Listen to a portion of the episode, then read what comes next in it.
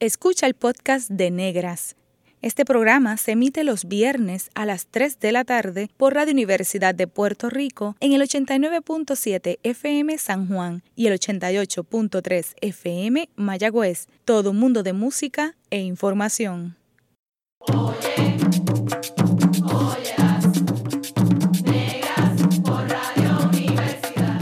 Cadena Radio Universidad de Puerto Rico presenta Negras, producido por Colectivo ILE, un espacio para visibilizar proyectos antirracistas y educar de forma crítica e informada sobre la negritud y la racialización.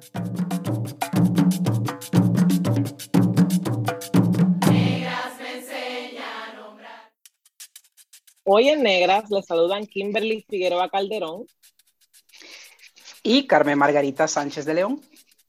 Para conversar sobre la despenalización del aborto en las tres causales en República Dominicana. Nos acompañan Sergia Galván e Imangela Abreu.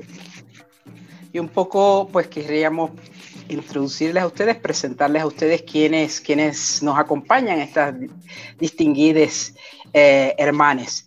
En primer lugar, quisiera empezar con, con Imagela eh, Abreu. Imagela es, es una activista disidente sexual queer no binaria, transfeminista, artista y escritora por la resistencia. Posee una licenciatura en psicología general y próxima estudiante para el máster en Derechos Humanos y Democratización en América Latina y el Caribe por la UNSAM Buenos Aires. De una vez te felicitamos. Eh, es investigador independiente de archivo fotográfico audiovisual y prensa escrita de la comunidad LGBTIQ en República Dominicana y participante de la cuarta versión del programa Curando Caribe. Y por otro lado, nos acompaña Sergia Galván, es maestra, orientadora y activista feminista en el 1979 se vinculó al movimiento feminista y desde ese momento toda su vida ha estado marcada por la lucha en defensa de los derechos de las mujeres contra la desigualdad y la discriminación, tanto desde las organizaciones de mujeres como desde las diversas organizaciones y movimientos sociales. Bienvenidas a Negras. Gracias. Ahora bien, quisiéramos conocerle más allá de la introducción, ¿verdad? Que, que nuestra compañera Margarita hizo para presentarles y queremos que nos cuenten, ustedes recuerdan cómo fue la socialización a temprana edad, ¿verdad? Ya sea en la escuela, el hogar, etcétera, siendo niña visiblemente negra y o afrodescendiente. ¿Cómo pasó eso? Eh, nada, contenta de estar aquí compartiendo con ustedes. Eh, y con mi sobrina Imagela. Bueno, yo nací en un campo en la, en, la región este, en República Dominicana, eh, en una provincia que se llama Tomayor, pero yo me crié con una madre soltera. Mi mamá era madre soltera, entonces desde ahí eh, todo lo que viví parte de, de, esa experiencia. Una, una madre soltera que eh, rompió, por ejemplo, todas las barreras eh, laborales. Mi mamá trabajaba eh, de modista, pero también trabajaba en, en el campo, en la agricultura, en fin, o sea, que rompió, digamos, todas esas barreras laborales. De pequeña, eh, en mi experiencia, eh, digamos, del racismo, eh, fue como ocurría en, en mi comunidad, estaba sumamente naturalizado, no estábamos problematizadas y problematizados sobre el problema del, del, del racismo, sobre el asunto de la negritud. había una claridad de que nosotras y nosotros no éramos eh, negros, no éramos afrodescendientes. Nosotras éramos indias, indio, indio claro, indio oscuro. El negro era el otro, era el haitiano. El, Y de ahí esa experiencia también asociada eh, a, a, lo negro como el, la persona con carencia, el pobre, el malo, el feo, el que, eh, con el que nos atemorizaban de, de pequeño, pórtate bien o vamos a llamar al haitiano, era el, el, el, el te daba miedo en las noches. Entonces, esa fue mi, mi, experiencia desde, desde pequeña, sin eh, no naturalizado el racismo, negada eh, nuestra identidad negra, porque además mi familia era evidentemente eh, negra, no, no cabe, no, evidentemente no cabía duda, pero con una negación de, de, nuestra, de nuestra identidad. Esa fue mi, mi experiencia de, de, pequeña. Yo, por ejemplo, no me identificaba, eh, o sea, nunca dije como persona blanca, eh, pero tampoco negra, pero nunca cuestioné eso. Entonces fue como que, o sea, en mi casa, sí, mi familia, eh, mi mamá es una mujer blanca, mi papá también, pero entonces como que, ok, yo no tengo ninguna, no, no, no tengo lo blanco de ella. Entonces, como que fue después grande, porque en el colegio también eh, hay una negación sobre la negritud. Entonces, no se conversa más allá de hablar de esclavitud. Eh, y bueno, cuando ya fui creciendo y eso fue los otros días, como que yo dije, bueno, lo que tengo que abrazar es mi mestizaje, yo como persona mestiza. Eh, y entender, sí, también de que esta ambigüedad del color, por ejemplo, de que, ok, no soy una persona blanca, pero tampoco soy una persona negra, esta ambigüedad también te pone en una posición de privilegio. Entonces, ¿de qué punto también podemos hablar del color y de lo mestizo como algo, algo que también, por no, por la sociedad no saber dónde meterte, sí, sí te, te pone ahí en, en una posición de privilegio. Qué, interesante lo, que ambas nos acaban de decir, ¿verdad? Como, como todo este, este temor eh, eh, cultural a identificarse con lo evidentemente negro. Y, eh, y, ustedes han comenzado realmente a responder la siguiente pregunta. pero quizás ayúdennos a ver desde dónde ustedes comienzan a hablar del tema en sus hogares, en dónde, en dónde se hablaba, si se hablaba o no, en los contextos de ustedes, del racismo antinegro y también de los derechos de la mujer. Cualquiera de las dos puede empezar. En, mi caso, em, yo empiezo a problematizarme eh, con el tema y, a, intentar buscar explicación em, a partir eh, de mi trabajo eh, con organizaciones de mujeres y en el trabajo cultural.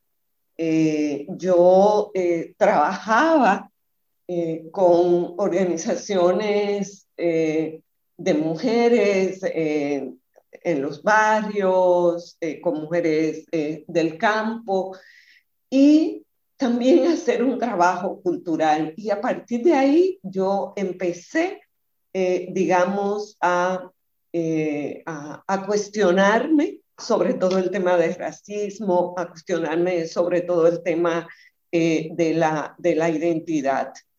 Y un elemento clave fue el estudio de la, de la, de la historia.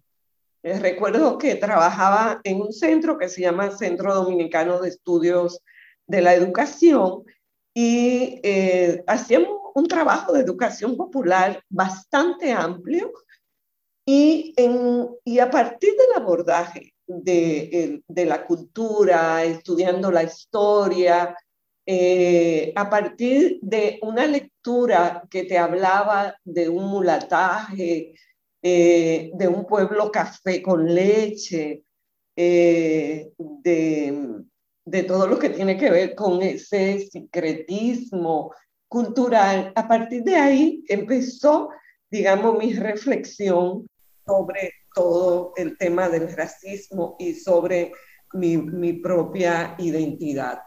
Bueno, yo empecé eh, y se empezó a hablar en mi casa. Yo de pequeña he sido, he cuestionado todo, así como que yo nací para cuestionar todo. Eh, y más si siento que algo que, que, me oprime a mí, que oprime a mis compañeros. Entonces, eh, yo sí como que ya en aspectos hasta académicos, no, no había empezado a hablar de feminismo, eh, yo sabía que yo era feminista, pero yo no sabía cómo era que se llamaba la persona que, que, que quería cambiar todo y que cuestionaba todo esto de los roles de género y que quería equidad. Entonces empiezo a hablar de feminismo en 2013, tenía 17 años, 16 años, eh, y empecé a trabajar con comunidades en situación de pobreza.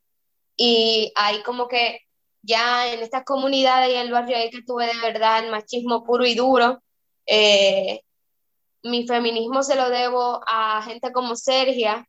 Yo, yo, como que yo le puedo decir a Tatía, eh, a veces me tengo que dar un pellizquito y decir como que es que yo estoy aquí luchando, codeándome con las feministas que me han permitido a mí tener una opinión en la sociedad. O sea, que yo pueda tener una opinión y que me escuchen, eh, se lo debo a estas mujeres que en su momento estaban peleando por eso y que estaban peleando por un lugar para mí y para las niñas que vienen por ahí. Entonces, eh, sí, también empiezo a hablar mucho de feminismo en mi casa, donde sí hay un machismo marcado, donde sí hay una homofobia, eh, con, gracias a mujeres como, como Sergia, Amali Pineda, eh, Gildalina, o sea, si digo todos los nombres, Cira, entonces eh, empiezo no solamente a cuestionar los roles de género en casa y en el colegio y en la calle,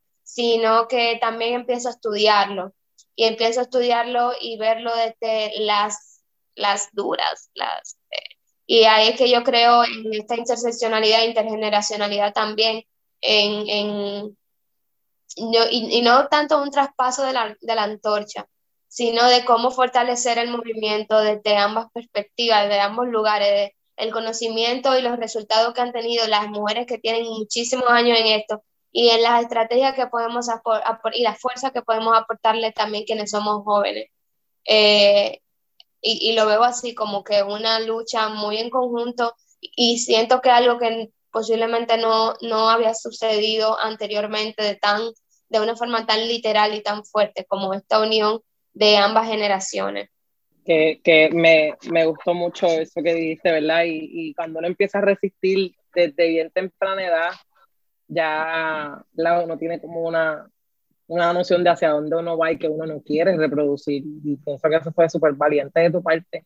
Pienso que también abriste un poco el, el espacio para la próxima pregunta, este, y quiero ahora, Sergia, que hablemos ¿verdad? de ti siendo pionera en movimiento eh, antivista, feminista en tu país. ¿Cómo has visto la evolución de la lucha desde tu lente como defensora y activista, pero también como precursora y mentora de los procesos? Sí, tengo que hablar de, los, de, de cómo ha sido esta evolución. Eh, mira, yo creo eh, primero, que los cambios eh, eh, han sido y la evolución impresionante. Yo creo que quizás es, es, el movimiento, el movimiento feminista y también el movimiento de mujeres negras, afrodescendientes, creo que es el movimiento que ha logrado mayores cambios en muy poco tiempo. Realmente en, eh, recuerdo a principios de los años 80, a finales de los, de los 70, donde eh, eh, definirte feminista, hablar sobre feminismo, realmente era, estaba realmente muy muy segregado, era un debate, era una discusión muy limitada, un grupito de mujeres que se atrevían, porque estaba asociado a todos esos prejuicios y estereotipos que construyó el patriarcado sobre el, feminismo. Entonces, yo creo que ha habido un, gran avance en, varios sentidos. Primero, en posicionar el feminismo eh, eh, como, un movimiento social, como un movimiento revolucionario, eh, como un movimiento antipatriarcal, la, el, involucramiento de las mujeres jóvenes. En Dominicana, por ejemplo, eh, hay una base social del feminismo eh, eh, joven, lo que se habla de la revolución de las, de, las, de las nietas, de las hijas, de las sobrinas. Entonces yo creo que eso es parte también de ese crecimiento del movimiento. Y cuando lo vemos a nivel, por ejemplo, de América Latina, vemos que el movimiento feminista es un movimiento que está siendo protagonizado, que está siendo impulsado, que está siendo tomado de la mano de las eh, eh, mujeres eh, jóvenes. Ellas son las que están direccionando el movimiento, ellas son las que están poniendo, digamos, el sello, ellas son las que están poniendo la cuerpa, ellas son la, que están construyendo realmente el discurso y la utopía. Entonces, yo creo que eso es eh, un, avance significativo. Eh, cuando veo eh, toda esa marea verde en, en Argentina, impulsada por las mujeres jóvenes, o cuando veo todo ese movimiento de mujeres jóvenes en Chile, lo que está pasando ahora en Colombia, el rol que están jugando esas mujeres eh, jóvenes en todos los escenarios de, la lucha ambientalista eh, eh, frente a, a, las minerías, frente en todas las batallas, en la educación, en los derechos sexuales, derechos reproductivos, en las nuevas sexualidades. Entonces, yo pienso que eso es parte de ese avance y de esa evolución. En temas, por ejemplo, como, como el aborto, eh, y un ejemplo en República Dominicana, hace 30 años habíamos cinco hablando del tema de aborto, por ejemplo, o de derechos sexuales. Y, mira, eh, hace 30 años eh, apenas tuvimos el primer grupito pequeñito de mujeres lesbianas, mitilene. Y hoy ver toda esta diversidad de grupos, de presiones del movimiento, te habla de un gran avance. Las mujeres populares, las mujeres campesinas. Eh, eh, a mí me tocó trabajar en, el apoyo a esas primeras organizaciones campesinas y ya hay organizaciones de mujeres campesinas en todo el país, pero liderando los movimientos, a la vanguardia en los movimientos. Entonces yo creo que es un movimiento que ha crecido, que ha evolucionado eh, muy rápidamente, y que está, y, que yo creo que los grandes aportes y los grandes cambios que se están produciendo en esta sociedad, esa revolución cultural que se está dando, esa transformación eh, acelerada, esa visión integradora de todas esas diversidades, tiene que ver con ese proceso de construcción eh, y, de evolución de este movimiento. Yo creo que es el movimiento eh, eh, más, más, grande, el movimiento que ha producido mayores cambios en nuestra región, pero también en el mundo. Porque además es el movimiento que ha tenido que enfrentar más barreras porque es el movimiento que eh, eh, ha tenido que enfrentar la base ideológica de construcción del patriarcado, de construcción del capitalismo, de construcción del neoliberalismo. O sea, es, un movimiento que eh, ha, interpelado y ha cuestionado toda la base de cimiento de la construcción de, nuestras sociedades. Entonces, para mí, es, el movimiento más revolucionario que ha habido, pero el movimiento que más cambios en poco tiempo ha logrado. Eh, muy interesante, Sergio, lo que nos estás planteando. La verdad que ha sido como una mirada eh, a lo largo de todo este tiempo de lucha. Muy, importante volver eh, continuamente hacia, hacia esos logros. Y entonces aprovecho en esta coyuntura, Imagela, para preguntarte directamente, tú como una, una activista joven dentro de la lucha, ¿cómo, cómo, cómo ves? ¿Cómo ves eh, la apertura del tema eh, de los derechos en República Dominicana y te lo ampliaría en el Caribe. ¿Cómo le ves? Pues yo como persona joven, pero que eh, he tratado sí de investigar y conocer el contexto en que vivieron estas mujeres como Sergia, yo sí creo que hay mucha mayor apertura y mucha más información. Y eh, algo que hablábamos, por ejemplo, con el campamento y el buen resultado que ha tenido el campamento es el nivel de sensibilización que existe, como que cada vez poco a poco se va reconociendo de que realmente las mujeres eh, eh, y, y, las personas de la comunidad LGBTQ son, son considerados ciudadanos de segunda categoría para el Estado y eso significa que, que muchos de nuestros derechos son violentados. Entonces, sí hay un reconocimiento eh, de toda la vulneración y de toda la opresión que hay dentro del sistema. Eh, y, también como esta participación, eh, no solamente de, personas en movimientos sociales, en el campamento, por ejemplo, hemos visto personas que han, que han ido a apoyar porque se identifican con la causa, se identifican con las tres causales y identificarse con las tres causales es reconocer de que eso es un derecho que le pertenece a las mujeres. Y si tú estás reconociendo que es un derecho que le pertenece a las mujeres, entonces tú también estás reconociendo de que eh, el sistema debería ser más equitativo, de que el sistema debería ser más igual en derecho, de que tú estás reconociendo de que las mujeres sí son entes de derecho y de poder decidir sobre su vida y su cuerpo.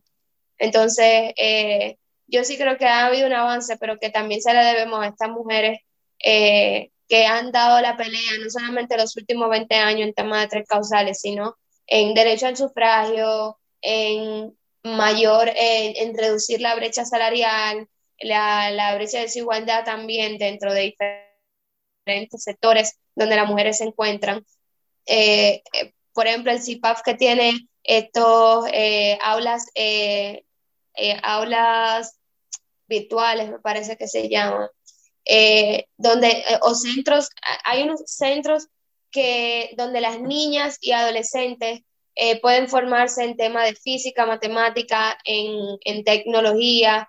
entonces, también estas carreras que siempre se han orientado a que es para hombres este sector de la tecnología, como que ir acortando esta brecha y darle la oportunidad que niñas puedan también participar y puedan asumir y, puedan estudiar temas de tecnología. Entonces, eh, sí siento que han habido avances, sí siento que hay mucha más sensibilidad, de que hay mucha más participación eh, y, ese deseo de no solamente, ah, que tres causales, no, de que dejemos de ser ciudadanos de segunda categoría.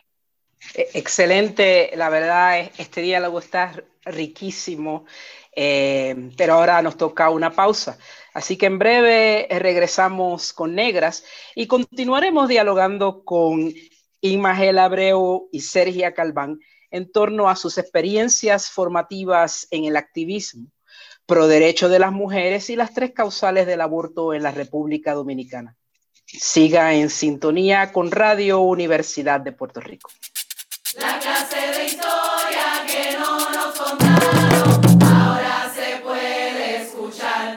Está escuchando el podcast de Negras. Este programa se emite los viernes a las 3 de la tarde por Radio Universidad de Puerto Rico en el 89.7 FM San Juan y el 88.3 FM Mayagüez.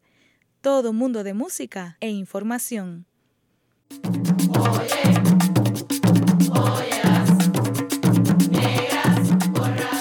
Usted está escuchando Negras, inspiradas en las grandezas de nuestras ancestras. Le saludan Kimberly Figueroa Calderón y Carmen Margarita Sánchez de León. Hoy conversamos con las activistas Imagel Abreu y Sergia Galván sobre los derechos pro mujeres y las tres causales del aborto en la República Dominicana. Les, pregunto eh, ahora, Sergia, eh, dentro del ejercicio del reclamo por los derechos, eh, que se lucha por la despenalización del aborto en tres causales, les pedimos por favor que, nos cuenten en detalle de qué trata este reclamo eh, y en qué contexto social y político se da. Me, parece muy importante eh, esa pregunta del, la segunda parte de la pregunta del contexto social y político en que se da esta lucha por las tres causales en la República Dominicana. Esta, esta lucha en este momento se da en un contexto social y político muy complejo, eh, eh, caracterizado eh, primero por un, por un poder establecido sobre una base triangular, el poder político, el poder empresarial y el poder eh, eclesial. O sea, ese, es un triángulo que en República Dominicana, digamos, está marcando el, contexto político. Un, un triángulo eh, armónico, digamos, en términos de visión política y en términos de visión ideológica. Digamos, un, triángulo en alineación, digamos, eh, eh, de visión política, estratégica e ideológica. un contexto también caracterizado por, por un auge de, del fundamentalismo, del fundamentalismo tanto el fundamentalismo religioso como el fundamentalismo político. Y ese fundamentalismo religioso, eh, eh, eh, digamos, alimentado también por todas estas nuevas versiones de iglesias neopentecostales, evangélicas. Entonces, digamos, que está en auge y además en una alianza de esos fundamentalismos religiosos que tradicionalmente no se daba en República Dominicana. Pero eh, eh, las, estas iglesias cristianas y evangélicas con la católica eh, realmente en, un, en un estrecho vínculo. también, digamos, un reposicionamiento de los sectores también eh, antiderecho. Eh, un, contexto marcado por eh, una eh, falta de un, Estado de, de, carácter laico. O sea, en República Dominicana, digamos que, que la laicidad del Estado se, se escabulló. O sea, un Estado que en, en términos políticos se comporta como un Estado teocrático, como un Estado religioso, como un Estado confesional. Y todo esto acompañado de una gran fragilidad democrática. A pesar de que nosotros en República Dominicana en el 1978 se abrió, digamos, un espacio democrático, eh, realmente nosotros vivimos una eh, eh, gran fragilidad democrática. Y por otro lado, también eh, eh, con eh, un, digamos, incremento de las desigualdades. Esas desigualdades que hacen que en todos los temas vinculados a derechos sexuales y derechos reproductivos, República Dominicana encabece la lista en mortalidad materna, en embarazo en adolescente, en matrimonio infantil eh, forzado, en uniones forzadas, en fin, o sea, eh, en necesidad insatisfecha de métodos anticonceptivos, en todo lo que tiene que ver con ese ejercicio de derechos eh, sexuales y reproductivos. Entonces yo creo que en ese contexto es que estamos dando esta lucha por el aborto en República Dominicana y por el aborto en las tres causales. Hace más o menos 30 años que empezamos en República Dominicana a hablar sobre eh, eh, la necesidad de, del aborto.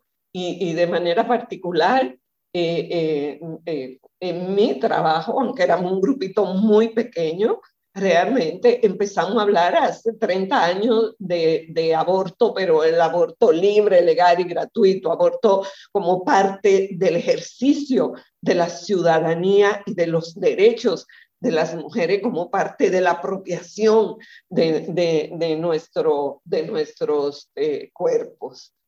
Entonces, en, ese, muy inspirada en un libro que fue histórico en nuestra región, que fue Nuestros cuerpos, nuestras vidas, eh, un, libro, digamos, histórico eh, eh, en el que fundamentamos y encontramos respuesta a, muchos de estos temas. sin embargo, en este proceso de lucha, la, en República Dominicana, tuvimos que ir cediendo en, en un proceso hasta llegar a atrincherarnos en tres causales. Tres causales, como ya digamos, mira, es el estándar mínimo. Todas estas tres causales donde ni siquiera hablamos de derechos. Porque es, es, es muy importante aclarar que las tres causales no, no refieren a los derechos de las mujeres a decidir, eh, en estas circunstancias. Estas tres causales son causas de, fuerte de fuerza mayor, donde hay que preservar la integridad, la dignidad y la vida eh, eh, de las mujeres. Entonces, en ese contexto surge este proceso de las tres causales y sobre todo a raíz de, de, de, la modificación al Código Penal en República Dominicana, que en una ola reformadora de, nuestro marco jurídico y legal se empieza eh, a finales de la década de los 90 y dentro de eso, por supuesto, el Código Penal. Entonces, en ese proceso donde llevamos, digamos, estos 20 años de, lucha eh, por estas eh, tres causales como un, un estándar mínimo eh, y que responde a unos problemas muy específicos eh, de eh, salud de la mujer, de, integridad de la mujer y que no está de, violencia de Estado, porque la prohibición absoluta del aborto, por supuesto, que es, una violencia de Estado y, y es una violación a los derechos eh, de las mujeres, no solamente a los derechos sexuales y reproductivos, sino a los derechos en sentido general. Entonces, en ese contexto que surge esta lucha por las tres causales en el Código Penal, que lleva 20 años, en estos 20 años eh, de debate, el código ha sido aprobado en cuatro ocasiones. En esas cuatro ocasiones, en tres, eh, se ha aprobado penalizando de manera absoluta el aborto, no integrando esas tres causales y en una vez se aprobó incluyendo esas tres causales, pero eh, eh, no pasamos un año en este contexto y tuvo que ser eh, anulada mediante una sentencia del Tribunal Constitucional por el método, digamos, de aprobación de la ley nada, entonces yo creo que ese es el contexto en que estamos librando eh, eh, lucha de las tres causales, lucha que pasó del territorio del feminismo, de las organizaciones de mujeres, a formar parte del ejercicio ciudadano y de ciudadanía en República Dominicana con la integración de amplios sectores actores y activistas eh, de la sociedad. Impresionante sería lo que nos has contado. Este, eh, dichosa de paso, ha sido hay unos paralelos con algunos de nuestros países en Centroamérica, recién Honduras, por ejemplo. Eh, ¿tendrías algo que añadir en este, en este punto? Mm, yo creo que, que te acerca eh, dijo todo realmente sobre el contexto. Eh, yo creo que la lucha también se ha puesto un poco eh, complicada, aún con todos los buenos resultados por el tema del COVID, y que ha sido una arma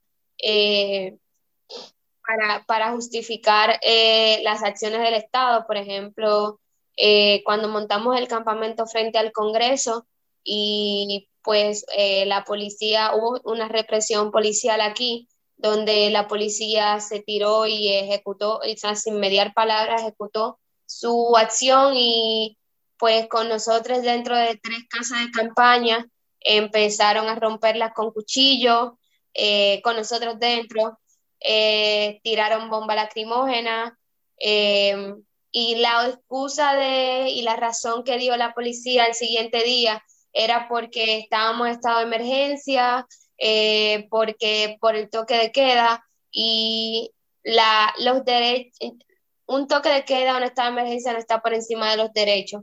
Entonces, eh, eso también otra parte del contexto eh, en lo que se está dando las tres causales en este momento. pero sí, Sergia lo dijo todo definitivamente. Quizá un elemento también que tendríamos, Imagela, que agregar a, a, ese contexto aquí en República Dominicana, es todo esto de la emergencia de nuevos movimientos sociales eh, eh, a favor de las tres causales, pero también el internacionalismo. Yo creo que el, internacionalismo eh, de la lucha de las mujeres, de la lucha por los derechos, por el derecho al cuerpo, a la salud, a la sexualidad. El nacionalismo viene a formar parte importante también de, nuestro eh, eh, eh, contexto. O sea, este es un contexto que está siendo influenciado por lo que está pasando también en, en, en, otra parte del mundo, con lo que está pasando en Argentina, en El Salvador, en Chile, en México, en Puerto Rico. Entonces yo creo que ese también es un elemento del, del, del contexto y esa nueva visión diaspórica también en términos de República Dominicana, de cómo eh, la diáspora también se articula en este proceso eh, de lucha, toda esa nueva solidaridad internacional eh, eh, que viene también a nutrir eh, este nuevo contexto. O sea, es, un contexto que, que, que, que, traspasa, digamos, el límite de, de, la, de la isla y que se nutre y se enriquece también de esas luchas, de sus estrategias, de, de sus ideas, de su rebeldía, de su capacidad de resistencia. Todo, esto también está permeando el contexto eh, eh, de lucha en República Dominicana y a la par, en sentido contrario, también eh, es la presencia y el impacto de ese movimiento antiderecho a nivel regional que también tiene su contrapartida en República Dominicana. Sí, definitivamente.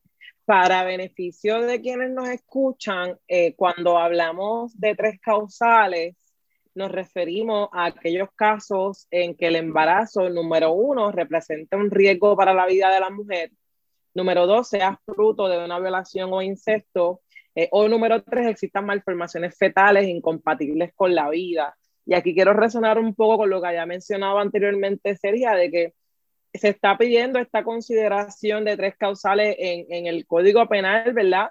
Eh, dentro de esa despenalización del aborto, pero sin embargo aquí eh, es un largo camino por recorrer, sin embargo, de que no se considera el simple derecho a que tú querer o no querer, ¿verdad? Maternal. Y pienso que, que es, un, es un largo camino, como nos mencionó eh, Sergio, se ha aprobado en cuatro ocasiones y en cuatro ocasiones han sido, ¿verdad? Dejando afuera eh, el derecho que tiene una persona gestante. Eh, y eso, ¿verdad? Eh, es parte de, del proceso de unos derechos, pienso yo, ¿verdad? A estas alturas, en 2021, con lo que menciona Sergio del, del internacionalismo, la diáspora y toda la gente que andamos regada por ahí, es un derecho casi básico de que tú puedas decidir sobre tu vida, ¿no? Eh, y, estamos bien agradecidas por eso.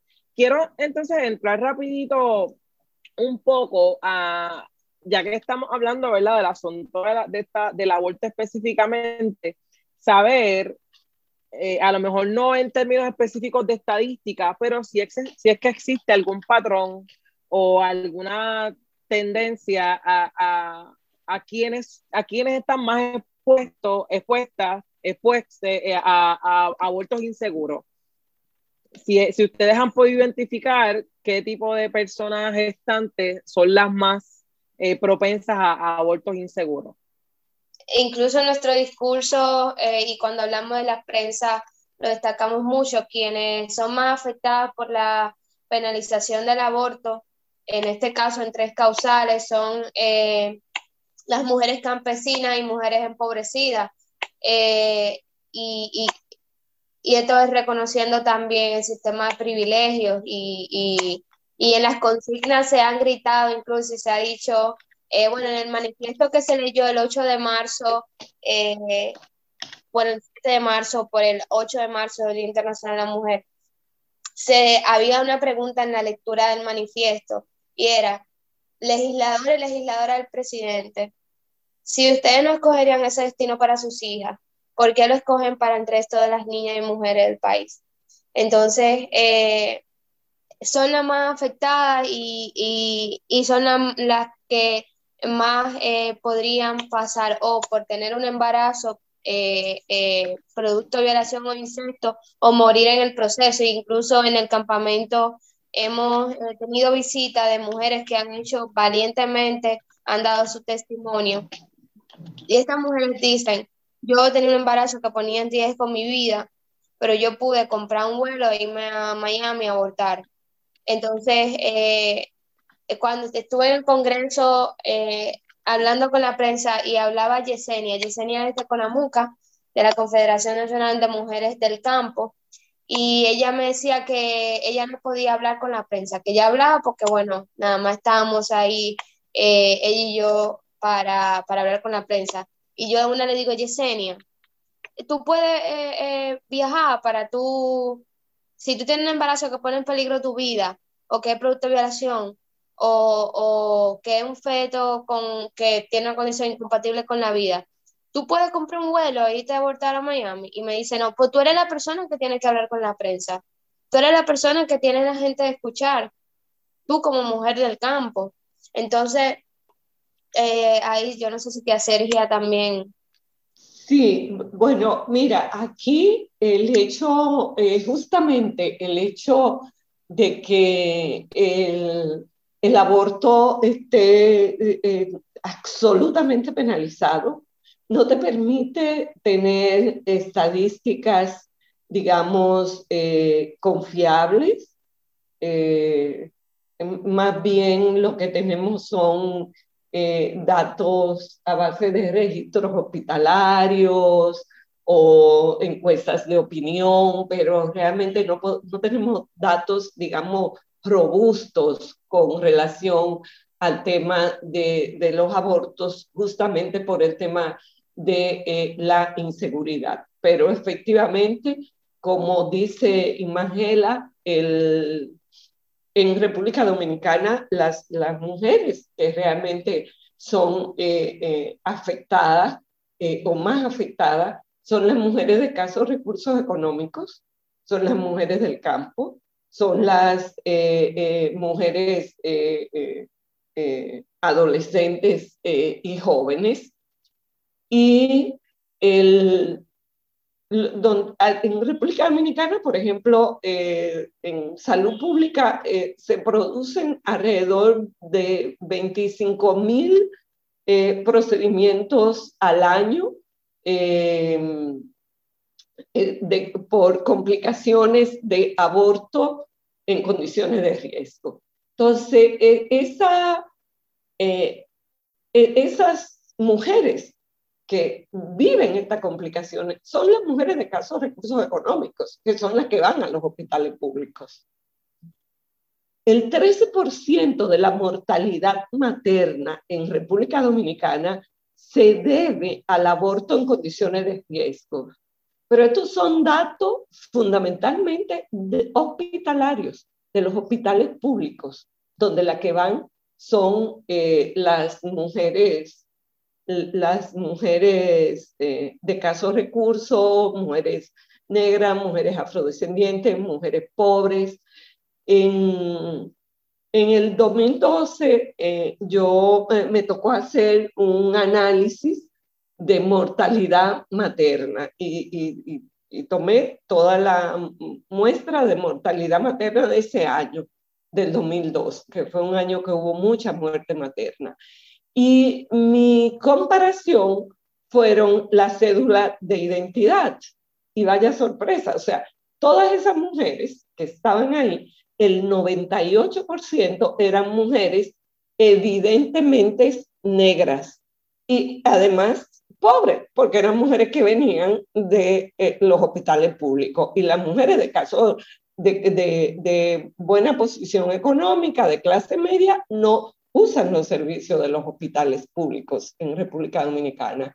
Entonces, esto, eh, eh, aunque no tenemos cifras, estadísticas, digamos, robustas, pero la mera observación demuestra cómo realmente eh, las más afectadas son justamente estos eh, eh, sectores de, de mujeres. sí, muchísimas gracias. En realidad toda esta información está muy interesante. Quisiéramos bien brevemente que pudiéramos ir hacia ¿Cómo ha sido, si ha habido en este contexto una apertura en particular de algunos sectores que tradicionalmente no acompañan esto? Que son pues eh, eh, instituciones políticas, algunas instituciones de salud, eh, los medios de comunicación, las iglesias. Si ha habido algún cambio en este momento, en este proceso de lucha, o alguna apertura de estas instituciones. Bueno, mira, yo pienso que justamente la riqueza de esta lucha ha sido eh, eh, eh, la, de cómo se ha dado este proceso. autocríticamente tengo que decir que incluso la lucha del aborto en República Dominicana hasta, hasta hace, digamos, apenas una década, década y media, no formaba parte de la agenda eh, de, todas las organizaciones de, mujeres y feministas en República Dominicana. Incluso todavía en la actualidad, digamos que no todas las eh, organizaciones eh, asumen la lucha por el aborto, aunque sí han mostrado un nivel de solidaridad con con las causales.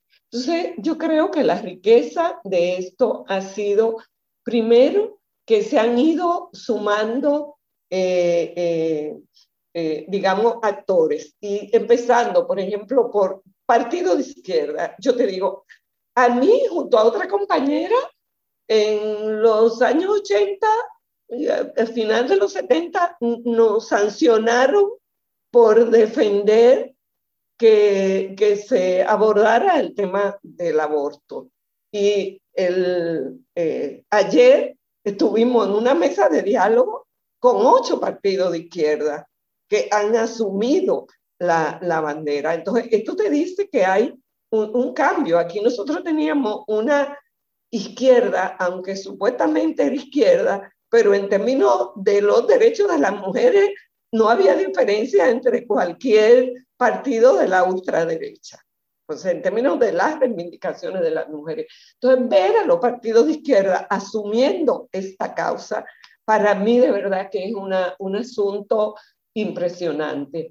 Ver, por ejemplo, el movimiento, parte importante del movimiento sindical, parte del movimiento, por ejemplo, de trabajadores de la salud, de enfermera, por ejemplo, la Asociación Nacional de Enfermería comprometida con esta lucha, eh, parte importante del colegio médico, parte importante de las comunidades científicas como Academia de Ciencias, que tradicionalmente nunca asumían esta causa, y también sectores de, la iglesia. Y aquí esto es muy importante porque la postura eh, anti estos derechos eh, no hegemónica en, en, las iglesias, es más bien de las jerarquías eh, eclesiales, pero en la base social de la iglesia también hay un, apoyo. Aquí se ha creado, por ejemplo, un movimiento que se llama Alianza Cristiana, que es, una alianza que integra eh, diferentes denominaciones religiosas, incluida católica, adventista, evangélica, episcopal, y han estado eh, a la vanguardia también en la lucha en defensa eh, de estas causales. Los medios de comunicación, digamos que, eh, mira, los medios de comunicación, nosotros sabemos el control que hay en nuestros países de los medios de, de comunicación, quien controla los medios de comunicación, eso, eso está claro, pero todos estos medios de comunicación alternativos y eh, periodistas y comunicadores dentro de esos medios de comunicación tradicionales es impresionante. El, la cantidad de mujeres comunicadoras apoyando esta causa. Bueno, hasta hace poco 114 mujeres periodistas y, comunicadoras de las más renombradas del país eh, eh, apoyando esta, eh, esta causa. Entonces yo creo que eso es un elemento sumamente importante, ese apoyo tan masivo de estas mujeres comunicadoras. Y otros sectores sociales, sector con discapacidad, sector de organizaciones campesinas, en fin, yo creo que eso ha sido muy importante. Y la solidaridad eh, feminista regional eh, eh, ha sido un elemento fundamental en esta lucha. Nosotros hemos tenido, por ejemplo, la, el movimiento feminista internacional mostrando solidaridad yendo a las embajadas de República Dominicana en los países a depositar cartas, como en Uruguay, en Colombia, en México, etcétera, organizando actividades como la que organizaron ustedes en, en, en, Puerto Rico a favor de esto, em, haciendo, acompañándonos en las redes sociales, compartiendo parte de sus recursos económicos en una actitud, eh, eh, eh, digamos, de solidaridad facilitándonos sus canales de comunicación eh, eh, como, como este programa o, o, programa, por ejemplo, en Uruguay, programa en Chile, que nos han llamado para hacernos entrevistas. Entonces yo creo que esta es una lucha que también se ha nutrido de esa gran solidaridad eh, feminista de, de la región. Con relación al funcionariado del gobierno, hay apertura dentro de un sector de, gobierno eh, y aquí no quiero dejar de decir que el gobierno que está en el poder ahora, el PRM, fue un gobierno que hizo campaña prometiendo las tres causales. Y una vez en el poder, se ha desligado de su compromiso diciendo, bueno, este tema divide a la sociedad. Quisiera encontrar un tema que no divida a la sociedad. Este es un tema eh, que vamos a dejarlo a una ley especial, vamos a dejarlo a, a un referendo como una manera de evadir el compromiso. Pero sin embargo, dentro de ese mismo gobierno hay sectores que están comprometidos, que están dando la batalla, que están acompañando esta lucha. Igualmente dentro del Congreso, o sea, en el Congreso tenemos diputados, tenemos senadores, senadoras que están ahí dando la batalla y que la han dado históricamente, como la diputada Marta Rodríguez, como ahora el diputado José Horacio Rodríguez, como la senadora Faride, como el senador Antonio, eh, en fin, o sea que hay un grupo amplio de legisladores eh, y, y legisladoras que están acompañando esta, esta lucha. Entonces, para nosotras eso es sumamente importante. Hace 20 años, eh, la, la, opinión favorable a esta causales eh, se ubicaba por debajo del 20%. Ahora estamos hablando que la opinión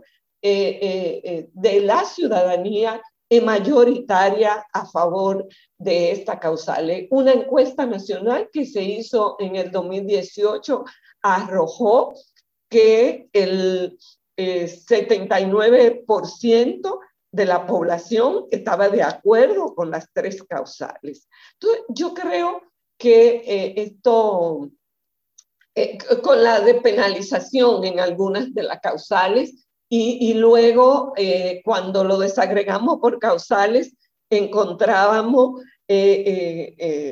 datos también sumamente importantes 77% por la causal malformación, la causal que siempre ha puntuado más baja es la causal violación, cosa que a nosotras nos preocupa porque eso tiene que ver con la integridad realmente de, del cuerpo de las mujeres y nos preocupa, pero sin embargo siempre eh, por encima eh, de la mayoría. Entonces, eh, nada, yo creo que este ha sido un proceso que salió del closet de las feministas y, se, y ya pasó a ser una demanda, digamos, de carácter eh, eh, social y asumida por la, la, sociedad en términos generales.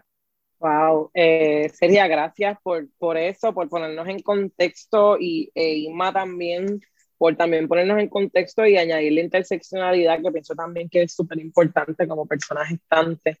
Eh, desde Colectivo le estamos súper agradecidas, ¿verdad? De la conversa, pero también súper agradecidas con ustedes que están poniendo, como tú dijiste, sería la cuerpa, para que, ¿verdad? Para que estas cosas eh, se den y, se den obviamente en pro de, de, los derechos de las mujeres y en pro de la, del buen vivir contra, como que hace falta ya que o sea, el siglo XX, eh, el, siglo, eh, el siglo que estamos y en el 2021 podamos decidir sobre qué queremos hacer, que ya salgamos de, de, estar supuesta a que otra persona decida por nosotras. Eh, así que estamos bien agradecidas de la gesta que están haciendo y por tener la conversación con nosotras.